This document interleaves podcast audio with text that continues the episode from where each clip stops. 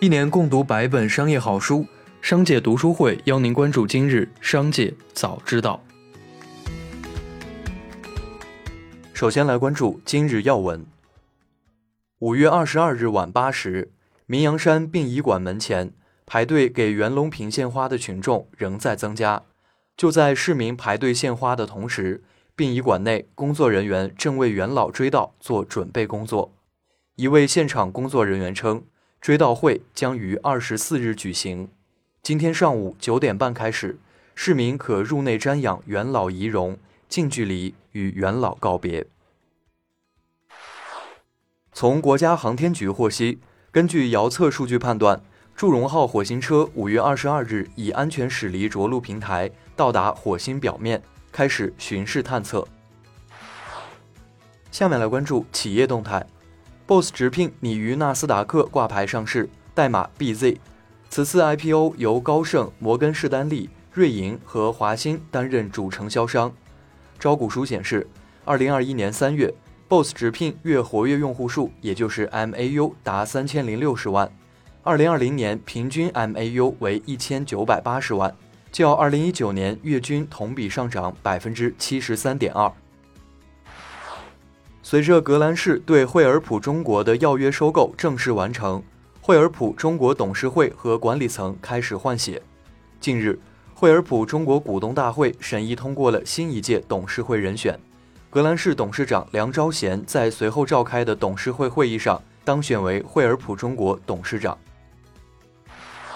复星医药董事长兼首席执行官吴以芳表示，复星有意愿将疫苗服务于台湾同胞。自去年以来，我们通过多个渠道一直在积极推进向台湾地区提供这款疫苗。复兴期待安全有效的疫苗能早日为岛内疫情防控发挥积极作用，以维护台湾同胞生命健康安全，尽早恢复正常生活。一起来听商界声音。库克表示，苹果在知识产权方面的投资需要获得回报。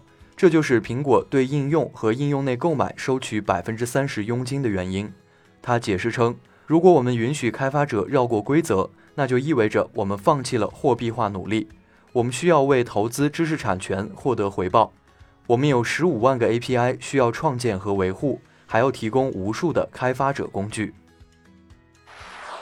中国金融学会会长、清华大学五道口金融学院名誉院长周小川表示。现在交易所系统整体运行比较好，虽然整个交易所系统运行中价格优先、时间优先、证券登记交割等方面也有不小成本，但公众对这方面降低交易成本的呼声并不高。如果说大家希望降低交易成本的话，可能更多的是减少印花税，印花税比技术成本可能更受关注。比特币短线小幅走高四百美元。现报三万七千七百三十四美元每枚。此前有网友提问马斯克怎么看待那些因为加密货币而对其感到生气的人。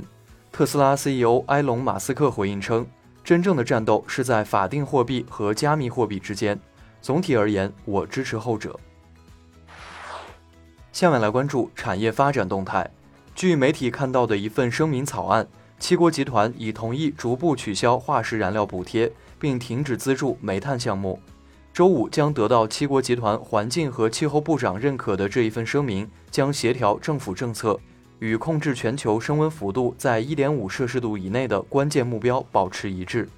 声明呼吁在今年停止对无节制动力煤生产的国际支持，并承诺到2025年逐步淘汰低效的化石燃料补贴。中国汽车召回制度出新规了。不再只是因为有安全隐患或问题召回，未来汽车尾气排放不达标，车企也要召回。新规将于二零二一年七月一日起正式实施。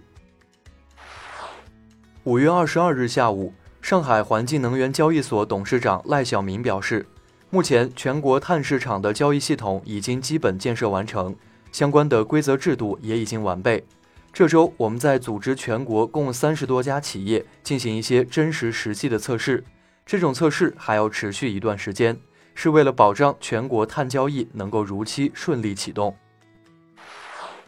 近日，一种名为小腿神经阻断术的手术引发热议。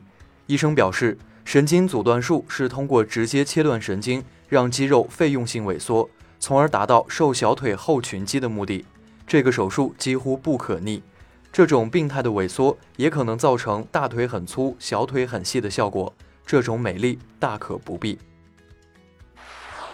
最后，我们来关注国际方面。据路透社华盛顿五月二十日报道，美国联邦储备系统主席杰罗姆·鲍威尔周四加大了对加密货币的抨击力度，称他们对金融稳定构成风险，并暗示可能有理由对日益受欢迎的电子货币加强监管。与此同时，美国财政部表示担心富人可能会利用这个基本上不受监管的行业逃避纳税。并表示希望加密货币资产的大额转移需向当局报告。以上就是今天的商界早知道节目。最后还是要提醒您关注商界读书会，精选百本商业好书，一起养成一个长久读书习惯。加入商界读书会，和我们一起用听的方式见证自己的成长。微信关注“商界食堂”公众号，回复“读书会”就可以了解加入。期待与您相见。